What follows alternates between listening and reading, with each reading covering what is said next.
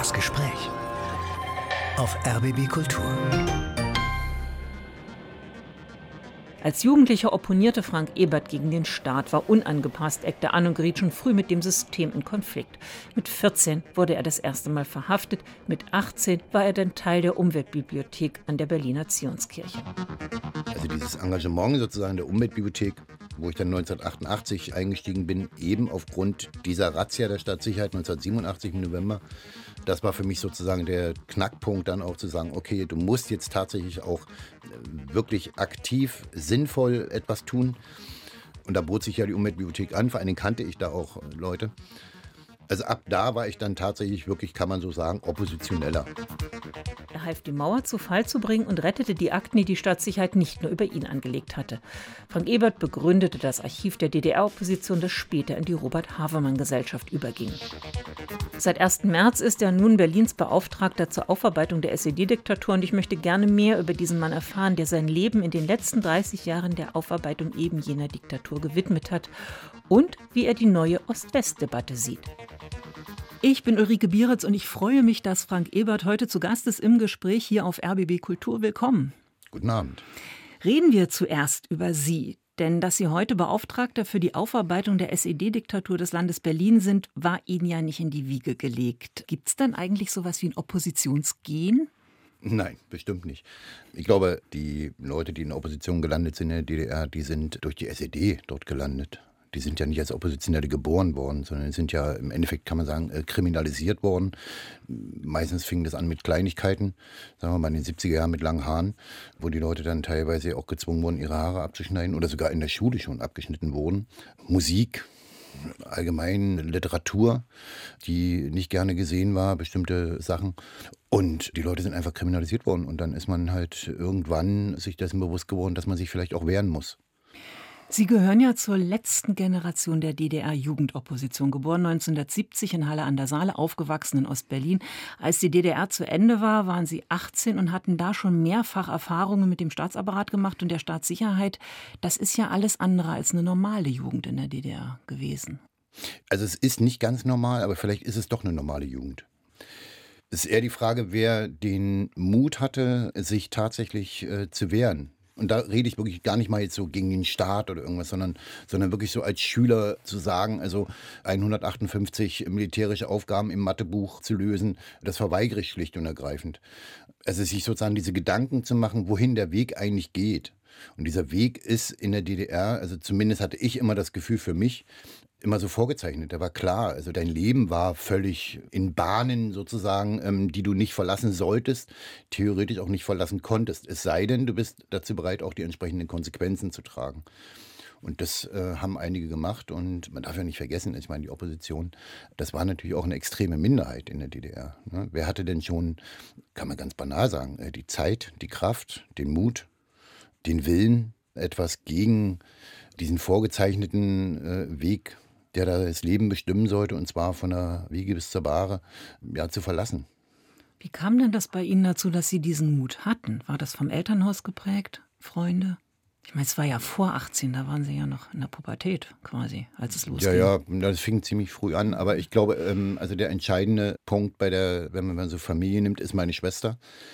Also ich habe eine ältere Schwester, die in Jena viel unterwegs war, die dort die ganze Szene kannte. Und Jena ist ja quasi der Hort der Opposition gewesen, gerade in den 70er und 80er Jahren, also gerade so bis Mitte der 80er Jahre.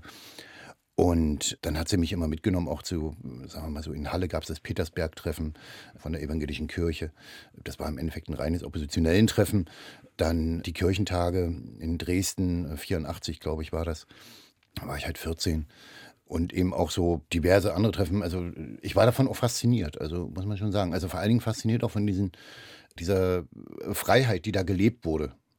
Und das fand ich schon beeindruckend. Und das hat mich, glaube ich, hauptsächlich geprägt. Von meinen Eltern her, väterlicherseits eventuell, weil mein Vater irgendwie auch immer angeeckt ist und nicht in der Partei war, nicht in der Gewerkschaft und, und sowas. Das hat er alles nicht mitgemacht.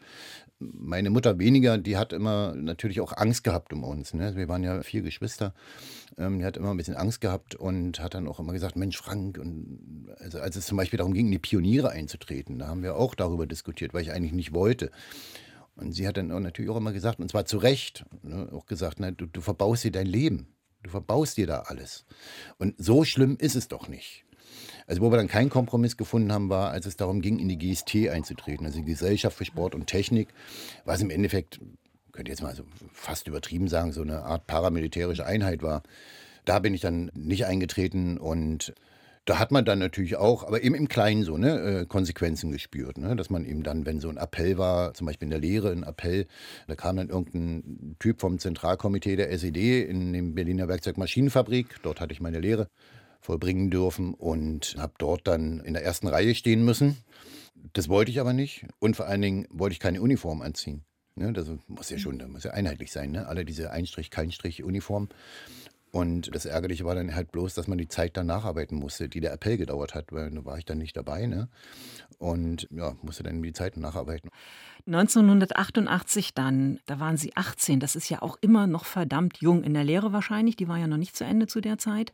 Da ging es in die Umweltbibliothek, die 1986 ja schon gegründet war, ein Sammelbecken der Opposition im Keller des Gemeindehauses der Zionskirche in Berlin.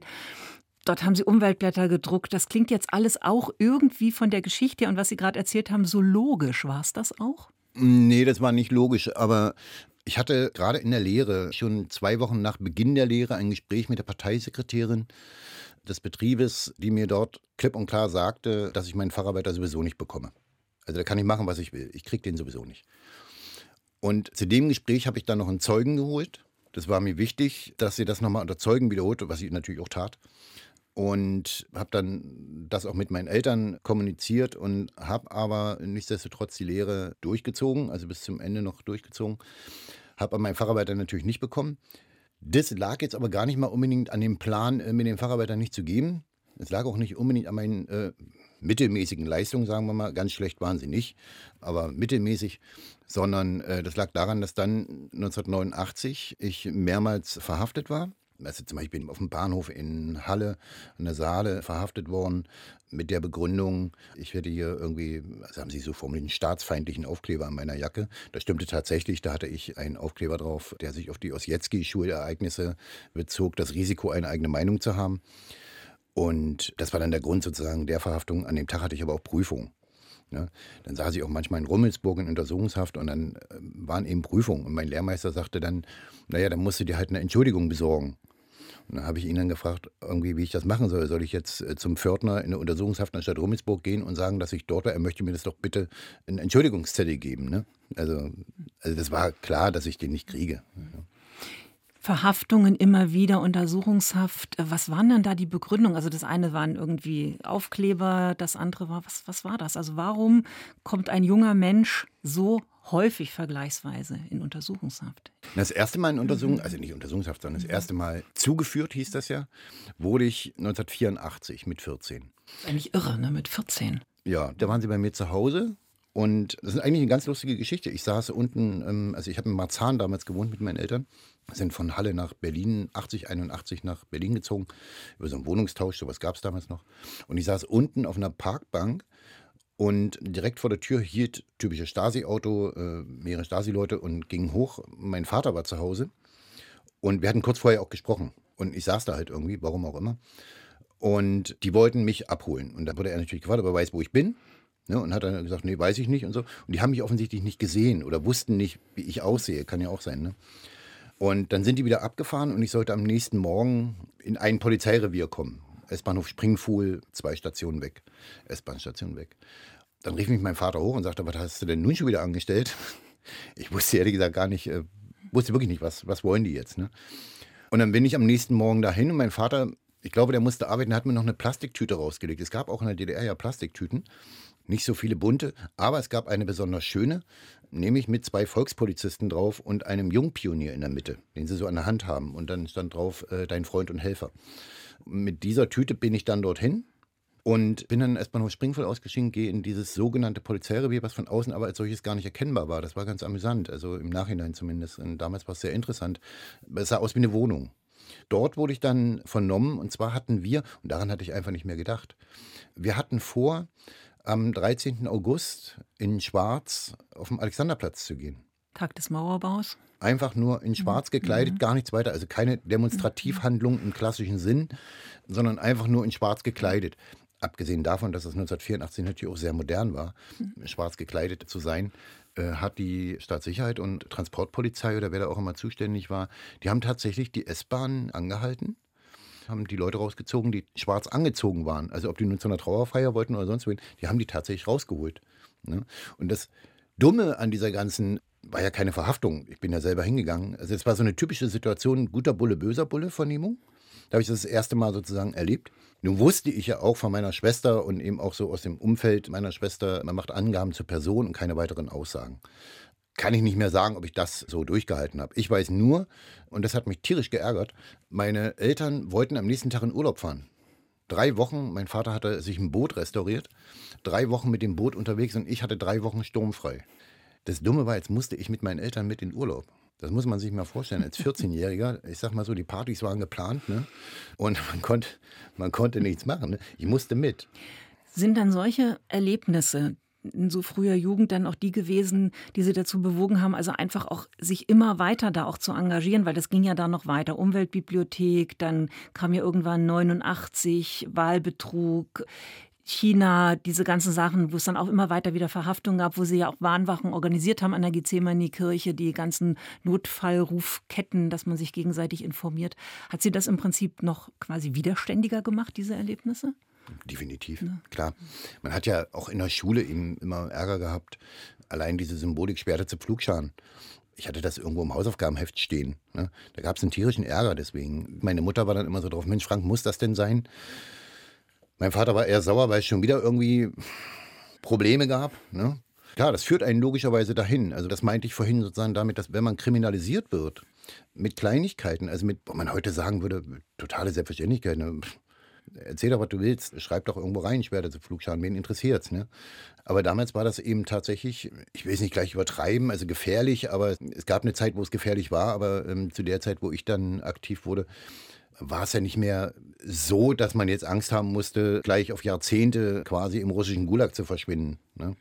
Also dieses Engagement sozusagen der Umweltbibliothek, wo ich dann 1988 eingestiegen bin, eben aufgrund dieser Razzia der Stadtsicherheit 1987 im November. Das war für mich sozusagen der Knackpunkt, dann auch zu sagen, okay, du musst jetzt tatsächlich auch äh, wirklich aktiv, sinnvoll etwas tun. Und da bot sich ja die Umweltbibliothek an, vor allen Dingen kannte ich da auch äh, Leute.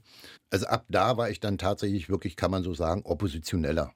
Was waren denn so die prägenden Persönlichkeiten damals für so eine Entscheidung zu sagen, jetzt bin ich hier in der Opposition, jetzt gucke ich, dass in diesem Land sich was verändert? Prägende Persönlichkeiten, also meine Schwester, würde ich sagen. Es gab natürlich in der Literatur durchaus Leute oder, oder, oder Geschichten, die man gelesen hat und wo man irgendwie äh, natürlich auch begeistert von war, wo man merkte, das kann man übertragen, das trifft auf mich zu oder so. Ich habe jetzt kein konkretes Beispiel, aber es gab halt so verschiedene Sachen. Ne? Also zum Beispiel dieses, was wirklich so von Freiheit berichtet und ganz deutlich Freiheit auch äh, hervorhebt, ist zum Beispiel Jack Kerouac on the Road.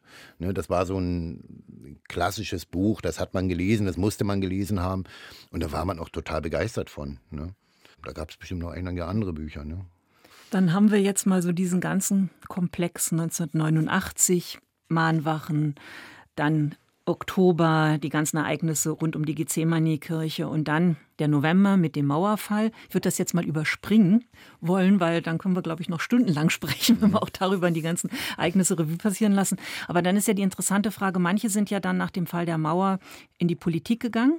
Das haben sie ja nicht gemacht, sondern haben dann angefangen, ein Archiv der DDR-Opposition aufzubauen. Warum? Also Politik war nichts für mich. Ich war 19 dann. Und, oder es ist falsch, falsch formuliert, denn natürlich war Politik was für mich, aber ich war kein Partei Parteipolitik. Politiker. Mhm. Und das, was ich gemacht habe, sehe ich bis heute als politisches Engagement. Und zwar dieses Archiv, was ich dann versucht habe aufzubauen, was heute das Archiv der DDR-Opposition ist, damals noch Matthias Domaschk-Archiv, das habe ich gemacht, weil die Überlieferungen der Staatssicherheit und der SED und der ganzen Blockparteien und sowas, die kilometerlang sind. Also wir reden hier allein beim Stasi-Aktenarchiv von 111 Kilometern, glaube ich. Ähm, jetzt reden wir mal noch von den Parteiakten und so weiter. Also enorm.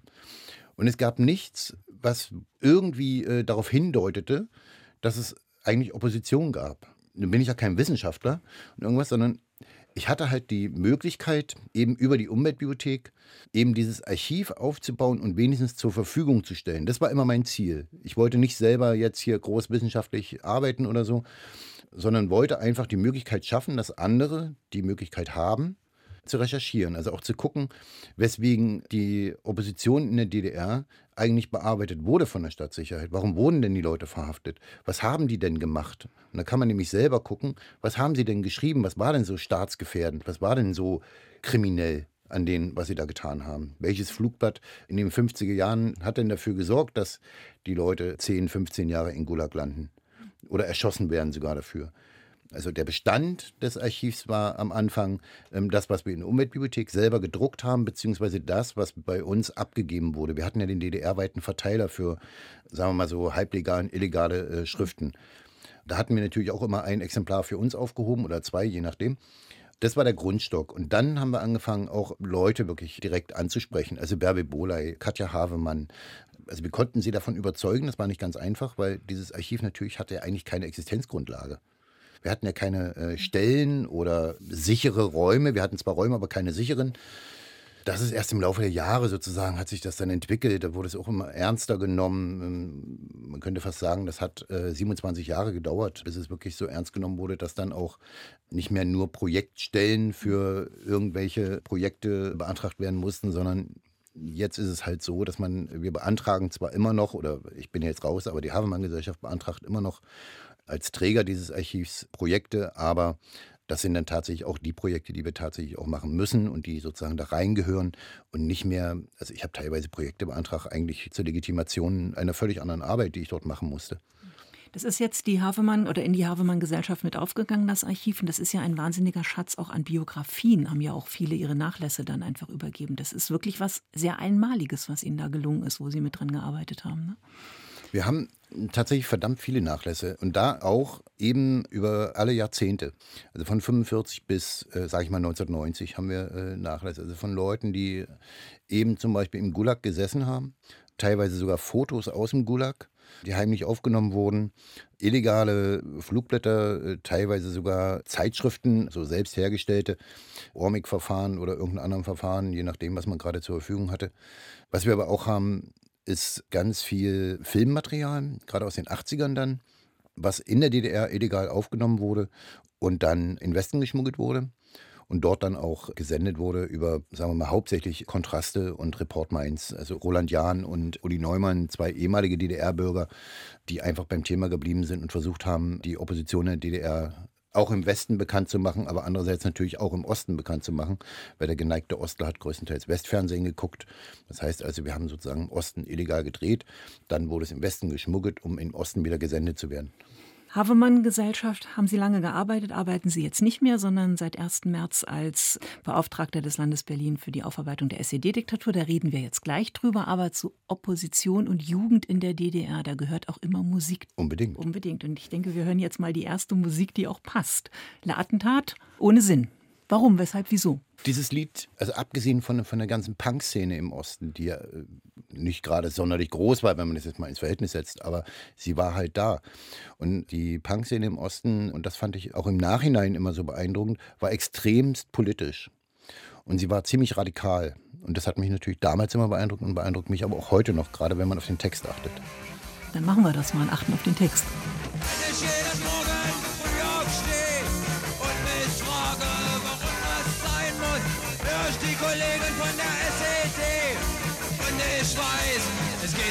Und obwohl ich da so einiges nicht verstehe, ist für den Frieden an der Werkbank steh.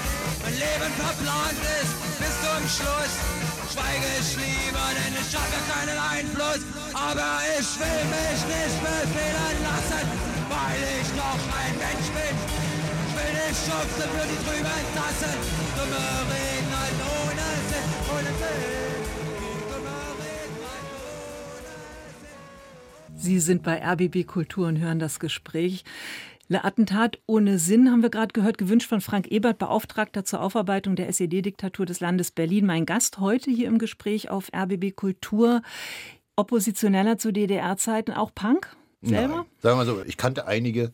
Ich habe auch mal so eine Phase gehabt, so eine kurze, aber nicht sehr lange. Ähm, insofern, nein, ich war kein Punk. Ich war eher so, gab es eine Phase, wo ich eher so Richtung Grufti-mäßig unterwegs war oder so New Romantic, so hat man damals eher gesagt. Also irgendwie so. Ähm, ich glaube, ich gehörte eher zu denen, die sich nicht entscheiden konnten. Und ich bin ja in Halle, bei meiner Schwester habe ich noch eine Weile gewohnt und habe dort auch meine Schule zu Ende gemacht. Und da bin ich aus der Schule äh, quasi gleich am ersten Tag wieder rausgeflogen weil ich so eine, so eine OP-Hose anhatte, so eine grüne OP-Hose, die so gefärbt war, so braun, die war so braun gefleckt. So, und das war so punkmäßig. Und da bin ich gleich rausgeflogen und bin dann in einen An- und Verkauf, heute würde man sagen Secondhand, und habe einen Anzug gekauft. Einen grauen Anzug, westdeutsche Produktion, sehr schöner Stoff, den habe ich geliebt, den Anzug und bin dann am nächsten Tag mit Anzug in die Schule. Das heißt also grauer Anzug, schwarze, auf Hochglanz polierte Halbschuhe und meine Haare ganz ordentlich nach hinten gekämmt. Die waren damals etwas länger und ja, dann bin ich halt so rumgelaufen, bin ich halt zu ordentlich rumgelaufen. Also weißes Hemd natürlich, ne? Hm, so. Kann ich mich auch erinnern, war auch ein Akt des Widerstandes. Ja. Haben wir in der Berufsschule auch mal gemacht und haben Ärger dafür gekriegt. Ne? Genau. Und das ja. ist so, also dieses eine Extrem sozusagen, Ja, das andere genau. einfach umgekehrt. Was, was wollten Sie denn jetzt machen? Jetzt konnten Sie mich Ja. nicht mehr rauswerfen. Der Witz an dieser ganzen Geschichte war, dass der Lehrer, der mich eigentlich am Anfang, also wirklich genau deswegen überhaupt nicht leiden konnte, der, der hatte mich voll auf den Kicker.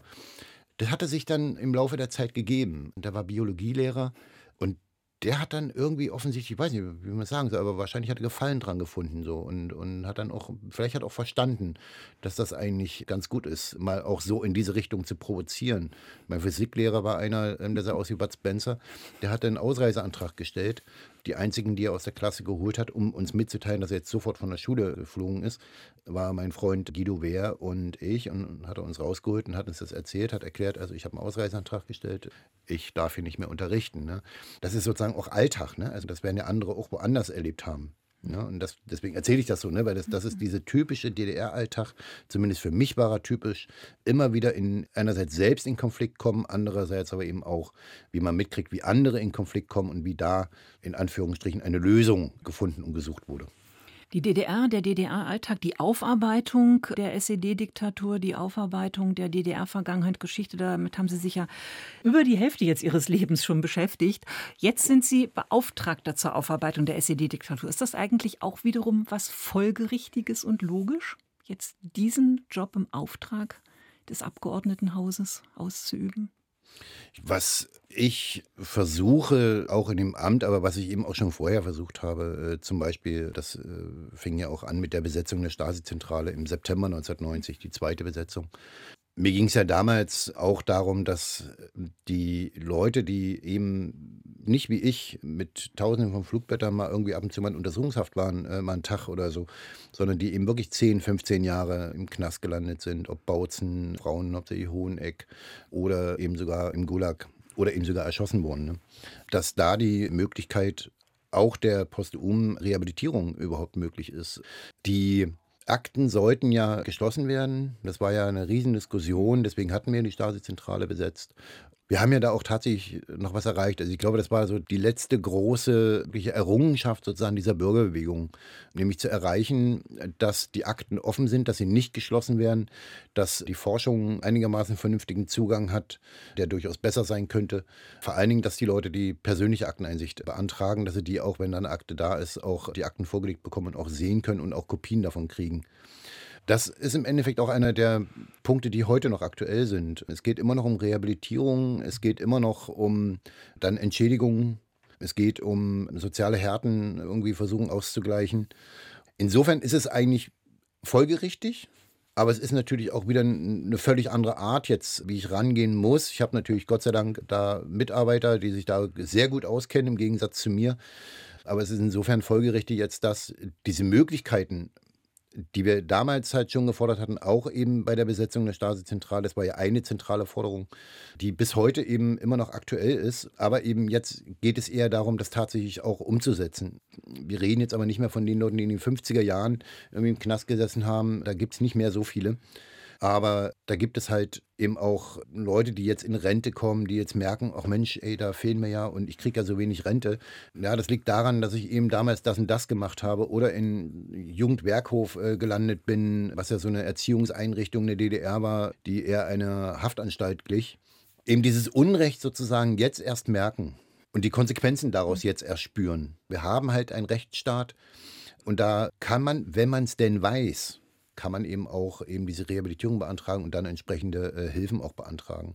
Und das sozusagen bekannt zu machen, vor allen Dingen eben auch ich sag's mal, bei den Jüngeren, die jetzt in Rente gehen oder eben natürlich auch, das sieht man ja am mir selbst im 70er Baujahr, ich werde das vielleicht in zehn Jahren oder so oder, oder in 15 Jahren, wenn ich da eventuell in Rente gehen darf, werde ich vielleicht mal drüber nachdenken. Ne?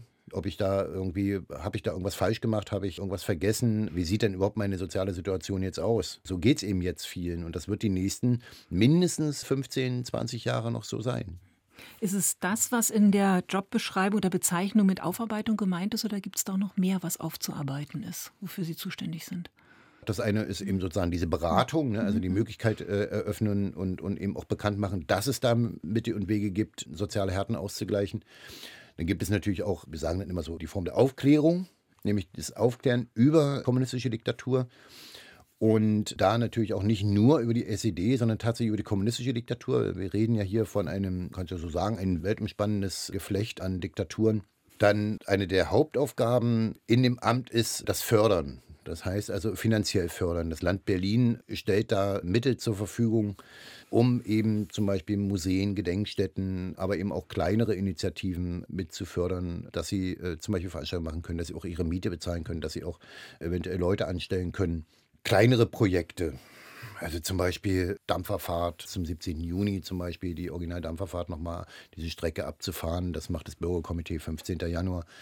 Aber eben auch das Stasi-Museum.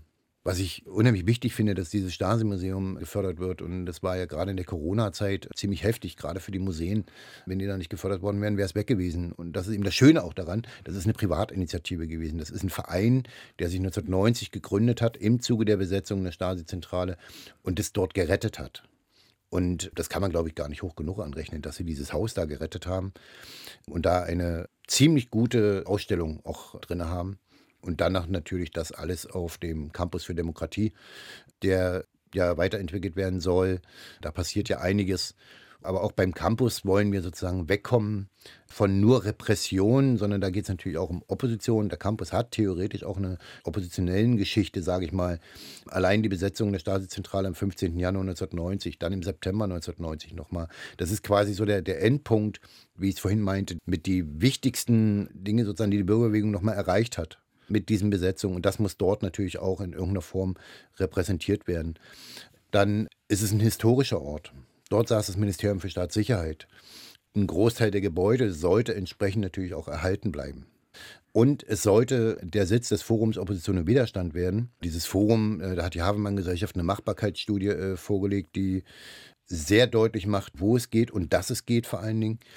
Da arbeiten wir gerade dran, einerseits mit dem Berliner Senat, aber andererseits auch auf Bundesebene, das dort auf den Campus mit unterzubringen. Und dann natürlich, so sehe ich das zumindest, im Haus 18, das ist ein riesiges Gebäude, ehemaliger Versorgungstrakt des MFS, da war Friseur drin, Reisebüro, da war alles drin. Also ein riesen Kinosaal, der leider zerstört wurde, jetzt erst vor kurzem. Und dort sozusagen dieses Forum unterzubringen und auch das Archiv der DDR-Opposition als integralen Bestandteil dieses Forums und auch das Archiv des Stasi-Museums. Das ist ganz wichtig. Die haben dort in dem Stasi-Museum ja keine Möglichkeiten, ihre ganzen Devotionalien, und die haben verdammt viel, irgendwie sachgerecht zu lagern. Und das könnte dort mit untergebracht werden. Darüber wird ja schon relativ lange gesprochen. Da hat ja Roland Jahn, der letzte Bundesbeauftragte für die Stasi-Unterlagen, inzwischen gibt es ja eine Beauftragte und diesen Bundesbeauftragten ja nicht mehr, der hat das ja schon angeschoben. Das dauert jetzt schon lange. Also was können Sie, es ist ja eine Bundesgeschichte, es ist eine Landesgeschichte. Also was können Sie da in Ihrem Job wirklich machen, außer dafür zu werben und immer wieder das Thema am Laufen zu halten? Mein Job ist tatsächlich Lobbyarbeit. So kann man es sagen. Das ist so, ich, ich bin oder sehe das zumindest so, dass ich dafür da bin, dafür zu sorgen, Erstens, dass es im Gespräch bleibt, dass es nicht vergessen wird, dass es auf Landes- wie auf Bundesebene und da gibt es ja einige Beschlüsse, speziell auf Landesebene. Der Berliner Senat, also den kann man keinen Vorwurf machen, der will das tatsächlich durchziehen, die Entwicklung dieses Campus.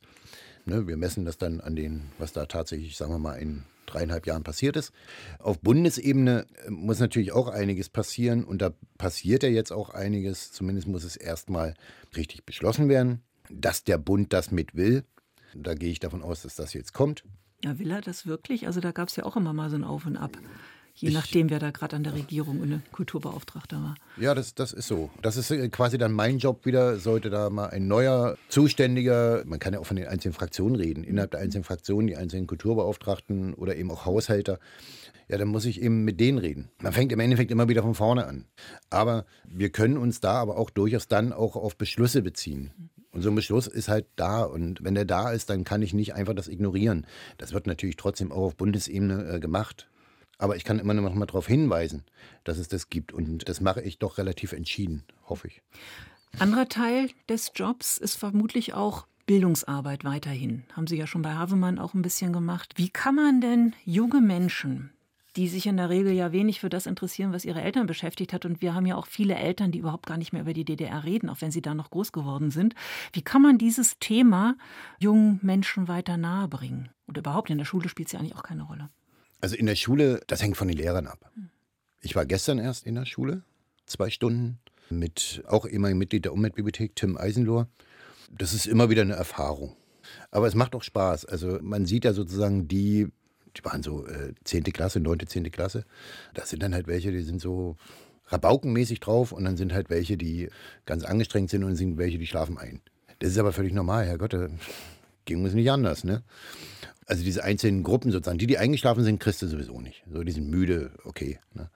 Die Rabauken, sage ich mal, die kriegst zumindest hat es bisher eigentlich fast immer geklappt, dadurch, dass man das Beispiel bringt, wie es in den 70er Jahren war, wenn die Jugendlichen aus der Klasse geholt wurden und die Haare geschnitten wurden. Ne? Und ähm, je nachdem, wie sie heute rumrennen, fällt dann immer was ein. Ne? Also dem einen habe ich dann gestern gesagt, so, du kannst mal gehen hier, deine Hose sitzt hier auf halb acht, zieh dir erstmal eine ordentliche Hose an. Ne? und so. Damit die das mal verstehen, ne? Und eben die anderen mit Basecap und so, ne? Also man hat die sozusagen, man bezieht die mit ein und dann sind die auch bei und dann haben die sogar Fragen gestellt und so, ne? Also das ist dann, man muss die erstmal so weit kriegen. Allgemein gesehen würde ich sagen, ist eben dieses Forum Opposition und Widerstand. Das wäre so ein Ort, wo man tatsächlich auch junge Leute dazu kriegen könnte, sich mit dem Thema äh, zu beschäftigen, sich vielleicht auch für das Thema zu interessieren, weil dieses Forum Opposition und Widerstand soll kein Museum sein. Das soll nicht irgendwie ein Gedenkort werden oder irgend so ein Kranzabwurfplatz, irgendwas. Äh, auf keinen Fall, sondern da soll sozusagen anhand von aktuellen Begebenheiten Geschichte erklärt werden oder eben Geschichte in Bezug gesetzt werden mit aktuellen Themen. Und da gibt es ja so viel und äh, wir hören ja hier auch Musik. Musik ist immer sehr verbindend. Da könnte man ja zum Beispiel auch dahingehend was machen. Ne? Musik ist ein Stichwort. Nächstes Stück von Tonsteine Scherben. Warum dieses Stück? Ich fand das Stück total beeindruckend. Das ist ja eine Aufnahme Rio Reiser in Ostberlin 1988. Wenn man da auch wieder auf den Text achtet, wird man feststellen, dass die Leute, die da mitsingen, das ist ja die Live-Version, die da mitsingen, textsicher sind. Und das Interessante daran ist ja, 1988 in der DDR ein Lied, was Rio Reiser eigentlich nicht singen sollte, es trotzdem tut. Und wenn man dann auf den Text achtet, oder viele werden ihn natürlich auch kennen, und dann weiß, wer dort zumindest größtenteils Konzertbesucher war, dann hätte man eigentlich schon damals sich mal schnell Gedanken machen müssen, zumindest innerhalb der Freien Deutschen Jugend, der FDJ. Irgendwas läuft hier gerade ganz gewaltig schief. Wo war das Konzert? Werner Seenbinderhalle. Waren Sie da selber auch? Nee, bei, da habe ich keine Karte gekriegt. Nein. ich, war, ich war später bei die Firma im September 89, auch dort. Da gab es eine geheime Aktion, sagen wir mal. Da stand nämlich am Eingang einer mit einer Arzttasche. Das war so eine typische alte Lederarzttasche. Und da ist man vorbeigelaufen, hat reingegriffen, hat sich ein Tuch rausgenommen. Da war per Siebdruck raufgedruckt Neues Forum. Dann hat man sich verteilt in dem gesamten Konzertsaal. Und wenn äh, die Band hieß die Firma, also die Firma, ne, MFS, Staatssicherheit, so, da kam so die Anlehnung. Und Trötsch einer der Bandmitglieder hat seine Jacke ausgezogen und das war das Zeichen, dass wir diese Stofflappen, wo eben neues Forum drauf stand, irgendwo befestigen, hochhalten oder sonst irgendwas. Ne? Und dadurch, dass gar keiner wusste, wer alles eigentlich so dabei ist, man kannte sich natürlich so innerhalb der Szene, ne? aber äh, waren auch andere dabei, ähm, die davon gehört hatten und mitgemacht haben. Das war eine äh, wunderbare Aktion dann auch in dieser Halle, weil da die FDJ nun gar nicht mitgerechnet hat. Ne? Also auch Musik war immer ein Akt des Widerstandes? Immer. Immer. Tunsteine Scherben, der Traum ist aus.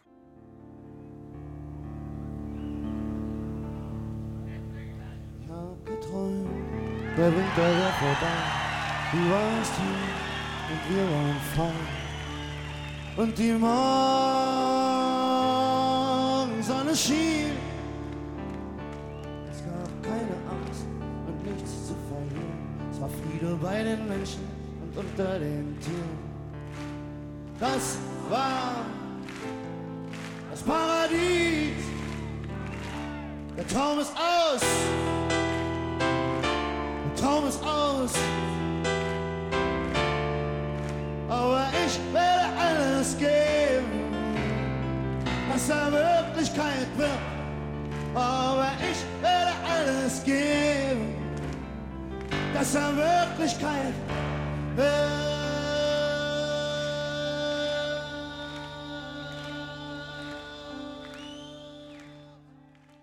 Rio Reiser Tonsteine Scherben live 1988 in der Werner Seelenbinder Halle in Ostberlin. Der Traum ist aus. Ein Text, wie geschrieben eigentlich für die DDR oder für, für ich sage jetzt mal, uns Jugendliche damals, uns aus der Seele geschrieben. Da kann man auch wieder die Macht von Musik spüren. Reden wir aber trotzdem mal, nachdem wir so viel über die Vergangenheit gesprochen haben, übers Hier und Heute und Jetzt. Immerhin ist Frank Ebert zu Gast, hier im Gespräch auf RBB Kultur, der Beauftragte zur Aufarbeitung der SED-Diktatur des Landes Berlin. Wir erleben ja gerade eine ganz neu aufgeflammte Ost-West-Debatte, angestoßen von Dirk Oschmann, Katja Heuer, diesseits der Mauer, deren Kernthesen bisher hat der westliche Blick die Geschichtsschreibung bestimmt. Braucht es diese neue Debatte und diesen neuen Blick auf die Vergangenheit und die DDR? Ich glaube schon. Ich finde es eher sogar gut, dass da jetzt wieder drüber debattiert wird. Das Buch von Katja Heuer ist ja, ich weiß gar nicht, wie ich es diplomatisch sagen soll, aber es ist halt, ist halt ein Buch, ne? So, da ist halt ein Buch gekommen, da ist eine junge Frau, die hat ein Buch geschrieben. Dieses Buch ist relativ nichtssagend, es ist relativ falsch, wenn man sich mal die Fakten anguckt. Zumindest da, wo ich mich auskenne, Umweltbibliothek, das ist einfach abgeschrieben aus irgendwelchen vermute ich mal Zeitungsartikeln oder irgendwas. Und da gibt es wahrlich andere Quellen. Die Jena-Szene wird darin auch beschrieben oder kurz abgehandelt. Da stimmen die Daten auch nicht. Der 9. Oktober zum Beispiel kommt gar nicht vor. Wer solch ein Buch schreibt zur neuen Geschichte der DDR und das Endspiel nicht mal in den Quellenangaben oder irgendwo drin hat, in der Literaturliste oder so, Insofern nehme ich dieses Buch jetzt zumindest was den faktischen, wissenschaftlichen Teil betrifft, nicht ganz so ernst. Was ich aber ernst nehme, ist, und insofern hat das Buch nämlich auch wirklich was Gutes, hat eine Diskussion ausgelöst nochmal über die DDR, über Diktatur, aber eben auch über dieses Wohlfühlen in der Diktatur. Was ich nicht nachvollziehen kann, auch nicht mag, ist bei der Kritik an dem Buch, wenn die Eltern von Katja Heuer rangezogen werden und äh, gesagt wird, ja, der war ja irgendwie NVA und sie war keine Ahnung was. Das ist ja keine Argumentation. Und Oschmann da kann ich jetzt wenig zu sagen, weil ich das Buch nicht gelesen habe. Ich habe diverse Interviews mit ihm gehört und auch so ein, so ein Streitgespräch, zumindest angefangen mit ähm, dem Historiker Ilko Sascha Kowalczuk. Da fand ich eher, also er sagt das so sinngemäß, ein Buch zu schreiben um des Provozierens willen, kann man machen, muss man nicht. Ich würde aber sagen, in beiden Büchern ist auch etwas Wahres dran. Sie vermitteln etwas sehr straight, aber dieses Gefühl des, ich sage es jetzt mal so, Jammerossis, jetzt sagen wir mal in Richtung Oschmann, das ist ja da. Es ist auch teilweise nicht nur ein Gefühl, es gibt Fakten, wo Ostdeutsche tatsächlich keine Chance haben oder hatten in den letzten 30 Jahren oder 33 Jahren. Das muss man einfach so sagen. Spitzenpositionen, ob das an Universitäten war, ob das in Museen war, die sind immer besetzt worden von Westdeutschen. Ich würde allerdings sagen, 33 Jahre später sollte man vielleicht nicht mehr unbedingt von Ost- und Westdeutschen reden. Ich glaube, wir haben eine neue Generation, die da anders rangeht und äh, vielleicht gar nicht mehr dieses Gefühl von Ost- und Westdeutsch hat. Das ist, glaube ich, eher noch vermittelt von den Eltern, so wie ich selbst ja auch erlebt habe. Ne? Aber, aber irgendwann, also ich hoffe zumindest, dass dieses Thema Ost-Westdeutsch sich langsam aber sicher mal erledigt hat. Aber geht es nicht eher bei der Geschichte auch um diese Debatte? Also auf der einen Seite spielte ja immer sehr viel Stasi eine Rolle, wenn es um die DDR ging. SED eigentlich viel weniger, als sie wirklich eine Rolle in der DDR gespielt hat. Und auf der anderen Seite eben dieses ganz normale Leben in der DDR. Und die einen, die nicht Opposition waren, fühlten sich ja immer schlecht behandelt, weil alles immer nur um die andere Seite ging. Also dass wir da mal drüber reden, was war eigentlich die DDR? Wir haben ja immer diese große Debatte um die Lebensleistungen werden nicht anerkannt. Und es war doch eigentlich nicht so schlecht in der Diktatur. Und genau dieses Einrichten auch in der Diktatur. Also, ich, dass man darüber ich, mal anfängt zu sprechen. Nee, ich glaube, also ich glaube, ähm, ist nicht verkehrt, ne? aber ich glaube, das Problem ist ein ganz anderes. Es gibt ein grundsätzliches Problem. Und das ist lösbar, wird aber nicht gelöst. Und zwar seit 33 Jahren nicht. Was ist das für ein Problem? Das grundsätzliche Problem ist schlicht und ergreifend das Lohngefälle Das ist das, was bei den Leuten ankommt. Und wenn ich mir angucke, dass zum Beispiel jetzt erst kürzlich, und deswegen bin ich auch drauf gekommen, dass das vielleicht wirklich das Problem ist, bei Vita Cola, übernommen durch einen Westkonzern, die Ostdeutschen zwei Stunden länger arbeiten, aber 15 Prozent bzw. bis 30 Prozent weniger Gehalt kriegen dann stimmt was nicht. Und das ist das, was bei den Leuten direkt ankommt. Das haben die jeden Monat, sehen die das auf ihrem Kontoauszug. Die sehen sozusagen, und so interpretieren sie es dann auch, und es wird ihnen auch eingeredet, sie sind weniger wert. Und das ist, glaube ich, das grundsätzliche Problem. Das muss angegangen werden. Es kann nicht sein, dass nur weil sie im Osten wohnen, sie bis zu 30 Prozent weniger Gehalt haben und dafür aber auch noch mehr arbeiten. Das kann schlicht und ergreifend nicht sein. Und das äh, finde ich, das ist einerseits in der freien Wirtschaft muss das gelöst werden. Und das kann man nur lösen über Streik. Und das haben sie dort auch gemacht. Sie haben sich getraut, vier Stunden zu streiken, weil sie Angst hatten, dass sie entlassen werden, haben sie keinen ganzen Tag gestreikt. Ne? Und genauso kann man das natürlich auch in der Politik angehen und muss man angehen. Das, da wäre ich irgendwie ganz komisch. Ne? Ich kann gar nicht 33 Jahre später, muss man sich mal überlegen. Der Rest, das ist alles irgendwie so, vielleicht auch ein Problem, aber das ist, glaube ich, nicht dieses eigentliche Problem. Und wenn man davon redet, wie Erwin Sellering oder Matthias Platzek von der Lebensleistung der Ostdeutschen, ich kann mich nicht erinnern, dass die davon geredet haben, dass die Gehälter angepasst werden müssen, dass das eigentlich der Hauptproblem ist, sondern ich kann mich daran erinnern, dass sie davon redeten, die Lebensleistung der Ostdeutschen anerkennen für das, was sie in der DDR getan haben. Was soll das? Ist das auch ein Grund, diese ungleiche Bezahlung, warum vor allem auch im Osten so viele Menschen sich dann doch eher Richtung AfD oder rechts orientieren. Das wird ja auch den Ossis immer vorgeworfen, alle eher rechtslastig. Also, Anfang der 90er war es ja auch so, die sogenannten Baseballschlägerjahre. Die Hauptinitiatoren der rechten Szene in Osten Deutschlands und auch Ostberlin kamen aus dem Westen. Das waren damals so eine Leute wie Arnulf Priem, und so weiter, die durchaus Einfluss hatten hier auf, auf die äh, rechte Szene, die ja auch schon vorher da war. Die gab es auch schon zu DDR-Zeiten. Es ist ja nicht so, dass die erst neu erfunden werden musste.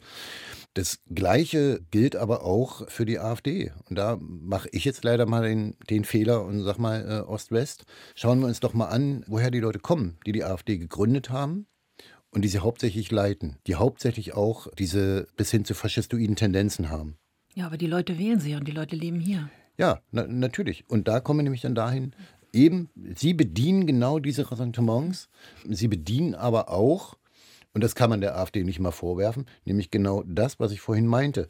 Sie sagen eben, das kann ja nicht sein, diese Ungleichheit, dieses Ungerechte. Ne? Sie haben zwar keine Lösung, aber sie benennen es. Das machen andere auch, aber bei der AfD und, und gerade im, auf dem Land kommt das natürlich an. Ne? Also wenn, wenn ich in der Uckermark bin, ich bin schon erstaunt, was da teilweise los ist. Und das wird nicht besser, da bin ich mir ziemlich sicher. Ist auch ein Politikversagen am Ende, dass sie im Prinzip die Dynamiken in dem Teil Deutschlands, der neu dazugekommen ist, eben nicht so ernst genommen haben.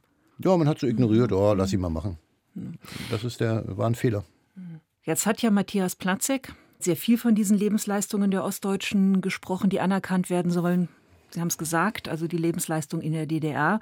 Und jetzt wird dieses Zukunftszentrum für deutsche Einheit und europäische Transformation in Halle gegründet, aufgebaut, um irgendwie Ost und West zusammenzubringen, um irgendwie die Lebensleistung zu würdigen. Wird das irgendwas helfen? Ich weiß nicht, ob es was helfen wird. Also vor allen Dingen wobei helfen. Ja, was soll ähm, das? Was ich mir vorstellen kann, ist, wenn dieses Zentrum tatsächlich das, was im Namen zumindest jetzt noch steht, nämlich Zukunftszentrum ist, wenn dieser Name bleibt und dieser Name Programm ist, kann ich mir durchaus vorstellen, dass es etwas bringt, wenn man über die Zukunft dort arbeitet, was ist, also forscht und, und was, was ist Zukunft, was erwartet uns eventuell, ne? Und also jetzt nicht gleich mit der letzten Weisheit Schuss, dass man sagt, so wird es kommen, ne? sondern was erwartet uns eventuell? Also wirklich nach vorne orientiert. Vielleicht auch auf wissenschaftlicher Ebene nochmal untersucht, warum ist die AfD im Osten so erfolgreich. Also alles, was, was sozusagen Zukunft weiß, dort tatsächlich unterbringt, dort tatsächlich macht.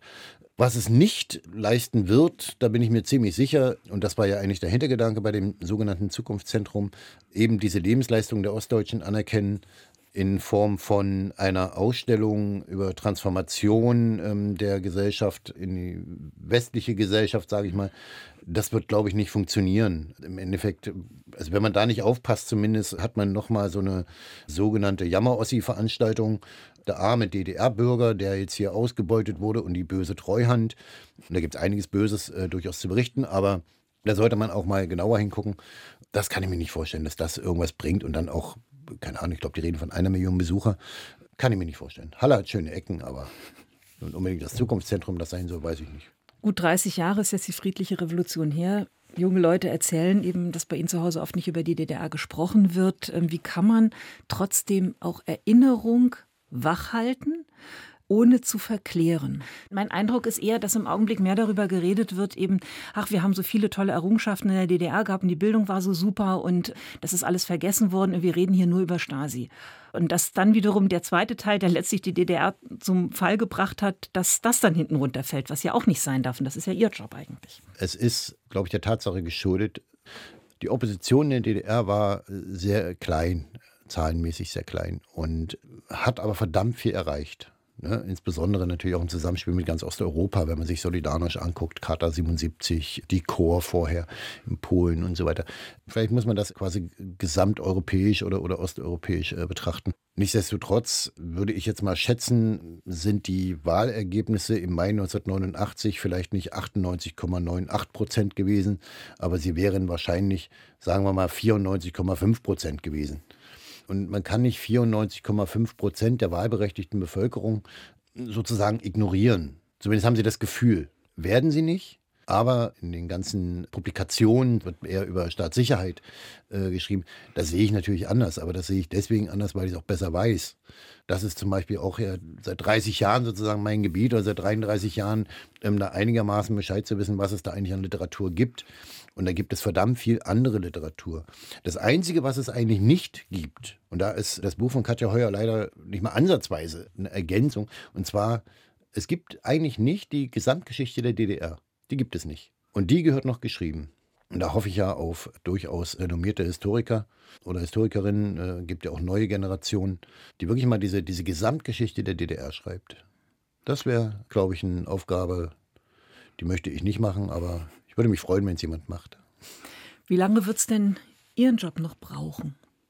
Die Beratung, das Aufklären, das ist, glaube ich, ein Job, der wird noch ein paar Jahre da sein, äh, auch da sein müssen. Die Leute, die jetzt in Rente gehen, die Leute, die demnächst in Rente gehen, die in den nächsten zehn Jahren vielleicht in Rente gehen oder in 15 Jahren, die werden diese Beratung noch brauchen. Und die werden auch dann kommen, wenn sie es denn wissen dass es da auch äh, Möglichkeiten gibt. Und deswegen gibt es ja uns, das eben auch versuchen, zumindest bekannt zu machen, dass Leute rehabilitiert werden können, dass es auch eine Grundvoraussetzung ist, die Rehabilitierung zu haben, um dann auch an finanzielle Mittel zu kommen, die soziale Härten ausgleichen. Unsere Stunde ist rum. Ich danke ganz herzlich Frank Ebert, Beauftragter zur Aufarbeitung der SED-Diktatur des Landes Berlin, für das Gespräch hier auf RBB Kultur. Mein Name ist Ulrike Bieritz und Sie können dieses und die anderen Gespräche natürlich in der ARD-Audiothek nachhören. Und wir hören jetzt noch eine Musik, Anne Clark. Was denn da? Eine, ich sag mal so, Techno-Version von ihr in den 90er Jahren rausgebracht. Das ist ein relativ, äh, finde ich, aggressiver Song und passt ganz gut in die Zeit der Anfang der 90er. So, und es gab natürlich auch noch andere Songs, die ich hätte gerne gespielt hätte, aber nun äh, habe ich mir gedacht, nehmen wir den. Vielen Dank, Frank Ebert. Ich danke.